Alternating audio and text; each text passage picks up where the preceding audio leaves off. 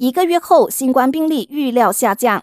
我国的新冠病例最近不断攀升，但在上个星期就出现两万两千多宗确诊病例。马来西亚入境旅游协会证实，已经有百分之三十的中国旅行团取消来马行程。旅游部长张庆信认为，卫生部不应该小题大做，每天通报确诊数字，以致让人误以为我国疫情失控，吓跑了游客。面对同柴的建议，卫生部长拿杜斯里祖基菲里强调，卫生部会按照科学数据来行事，绝对不轻率地落实新措施，例如强制佩戴口罩或重新封锁国门。他也呼吁人民不用慌，因为我国不再处于官病战争，而是从大流行病阶段转到地方流行病阶段。截至目前，医疗设施的使用率也依然受到控制。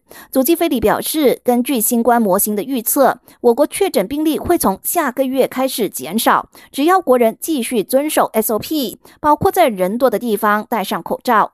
尽管如此，随着我国出现 JN. 点一新的新冠变异毒株，专家担心疫情会在这个圣诞节和学校假期期间加速扩散。